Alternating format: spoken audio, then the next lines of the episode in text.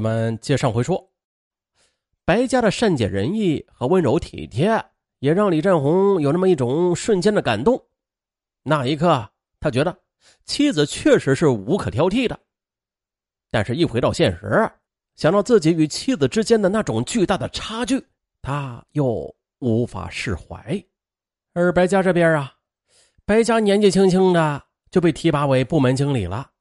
这当然的也是引起了公司一些人的眼红，一些就不怀好意的人经常散布谣言，说啊白家被提拔那是用身体换来的，这更让李占红羞愧难当了。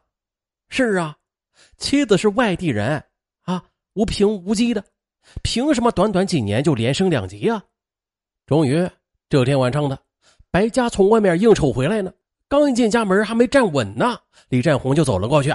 扬手，啪的一下子就给了他一耳光，从牙缝里又挤出一句话来：“你真无耻，老子的脸都被你给丢尽了。”捂着火辣辣的脸，白家也是厉声的问：“你，你说，我到底做错了什么？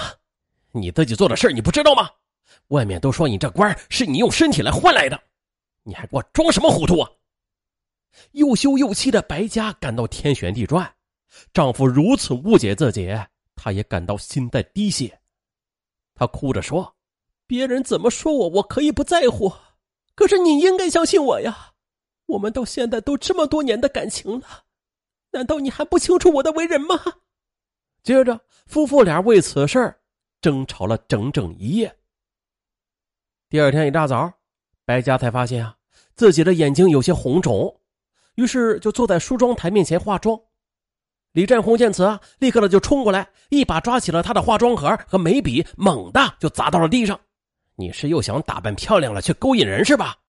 白家终于是忍无可忍，冲过去便与李占宏拼命，夫妇俩就这样的厮打在了一起。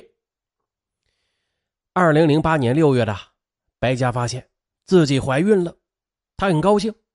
已经三十二岁的她决定把孩子生下来。可是李占红却坚决不同意，同时他的话也让白家肝胆俱裂。谁知道这孩子是谁的？我可不想要这个来路不明的孩子。白家则跪在他面前，对天发誓说自己是清白的。但是李占红却丝毫没有受到触动，他恶狠狠地说：“你生吧，生下来我连孩子和你一起掐死。”丈夫的糊涂和冷酷无情。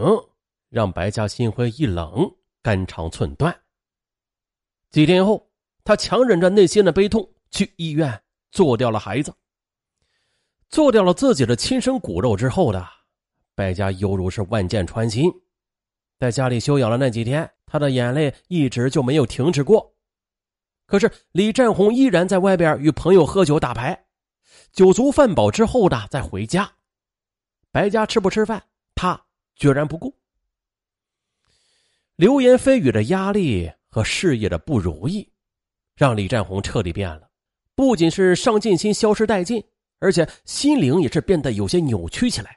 每当呢，他一听到别人在谈论白家被重用，就仿佛是吞进了一只苍蝇一般的难受。回到家就会对白家大发雷霆。为了息事宁人，白家也总是忍让，不与他产生冲突。二零零九年的六月，白家发现。她自己又怀孕了，可是这一次，李占红依然不肯留下这个孩子，扬言只有白家放弃官位，像他一样做个普通员工，他才会同意让他生孩子。可是呢，生孩子和现在的位置，白家这两样啊，他都不想放弃。走投无路之际，白家就向公公婆婆求助。李怀德夫妇早就想抱孙子了。以前一直以白家忙于事业，顾不上生孩子，一直对白家还有意见呢。可没想到啊，竟然是儿子从中作梗，老两口气的那是脸色铁青，于是便把儿子李占红劈头盖脸那就骂了一顿：“你这糊涂的逆子啊，你这么好的媳妇儿，你居然不知道好好珍惜，你你还让不让我们抱孙子了？我们没有你这个儿子。”啊，就这样的，父母的施压。让李占红不敢再肆无忌惮的要白家去做掉孩子了。同时，为了彻底打消丈夫的疑虑，九月，白家拽着李占红来到了医院，为腹中的胎儿做了羊水穿刺。结果显示，李占红与胎儿的 DNA 属性为百分之九十九点九九相似。也就是说呀，李占红是孩子的生物学上的父亲。白纸黑字鉴定结果让李占红再也无话可说了。看到妻子的腹部一天天的隆起。这行动越来越不方便，李占红的心灵有所触动，对白家的态度也是有所改变，不再像以前那样下班之后啊在外边喝酒，他也开始按时回家照顾妻子，这让白家很是感动。其实啊，白家是个很容易满足的女人，只要李占红不无理取闹，对她好一点，她愿意跟他好好过日子的。二零一零年的四月。白家终于是顺利的产下了一个健康活泼的女儿，啊，看着眉眼酷似自己的小天使，李占红他也是心头荡漾着父爱的柔情。休完产假之后，白家便将女儿送到公公婆婆家，让他们帮忙照顾，他又开始上班去了。可这时，李占红又是皱着眉头对白家说：“你看你呢，你要是不当这个官儿，咱们一家三口平平静静的过日子，这得多好啊！”一抹阴影从白家心头掠过，她想反驳丈夫，但是又怕丈夫挑起事端，只得将到嘴边的话给咽了下去。做了母亲的白家那是更加成熟了，销售部在他的带领之下，业务开展的也是红红火火。白家出色的管理能力也是得到了主管部门领导的称赞。二零一一年四月。公司领导班子准备培养一名女副总，而白家则在几名竞争对手中也是脱颖而出，顺利的被提拔为副总了。哎呦，三十五岁就在上千人的大公司里边当上了副总，这让多少人羡慕啊，也让多少人眼红和嫉妒啊。而更让李占红本就脆弱的神经啊，几乎都要崩溃了。在公司里的。李占红离群索居，不敢与人交谈，脾气也是越来越暴躁，喝酒喝得更凶了。而当上了副总的白家就更加忙了，有时候晚上啊也少不了要应酬和活动。李占红呢对此非常反感，他想到自个儿一个人守在冷清清的家里，而妻子却周旋在一帮男人之间，他的心就像是被千万只蚂蚁给噬咬一般的难受。他恶狠狠地对白家说。你给我听好了，晚上十点前必须回家，否则休怪我不让你进门。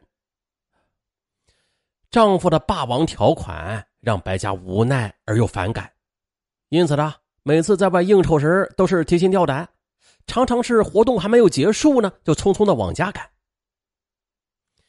二零一二年五月的一天晚上，白家与公司的高层一起招待几位来自新加坡的重要客人。他就不停的在看表，一副坐如针毡的样子，这让公司领导很不高兴啊。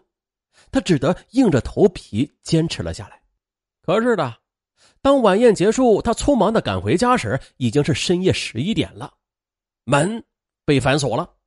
白家苦苦哀求了半个小时，李占红这才把门给打开。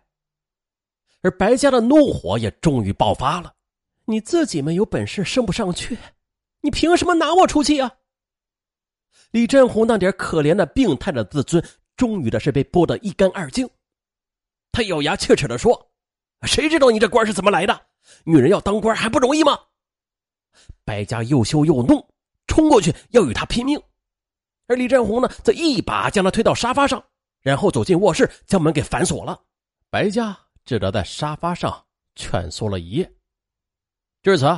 白家与李占红的关系是彻底恶化了，李占红也是毫不讲理的收缴了白家的工资卡，让他口袋里不能超过二百块钱。一旦回来晚了，李占红便霸道的检查他的内裤。嚯，白家稍有反抗，他就打他的耳光、罚跪。更让白家痛不欲生的是，李占红经常的服用伟哥后，疯狂的在他身上发泄，一边折磨一边还骂骂咧咧。有时他感冒了，李占红也不放过他。这一切的一切啊，让白家生不如死。他想到过要离婚的，但是李占红一家有恩于他，别人会说他是忘恩负义。更何况，女儿这么小就成为了单亲孩子，这也是他最不愿意看到的。十二月下旬的，白家与一个男副总去内蒙古考察项目。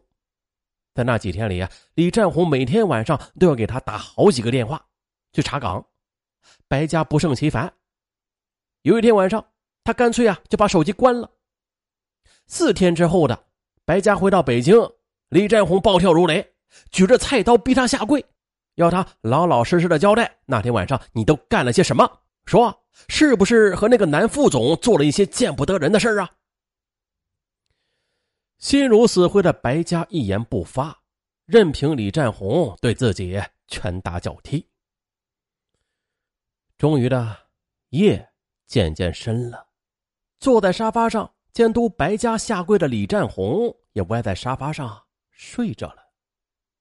此时，跪了大半夜的白家也是万念俱灰。